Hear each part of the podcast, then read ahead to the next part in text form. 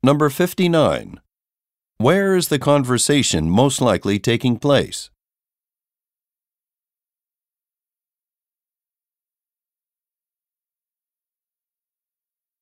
Number 60. What does the woman inquire about?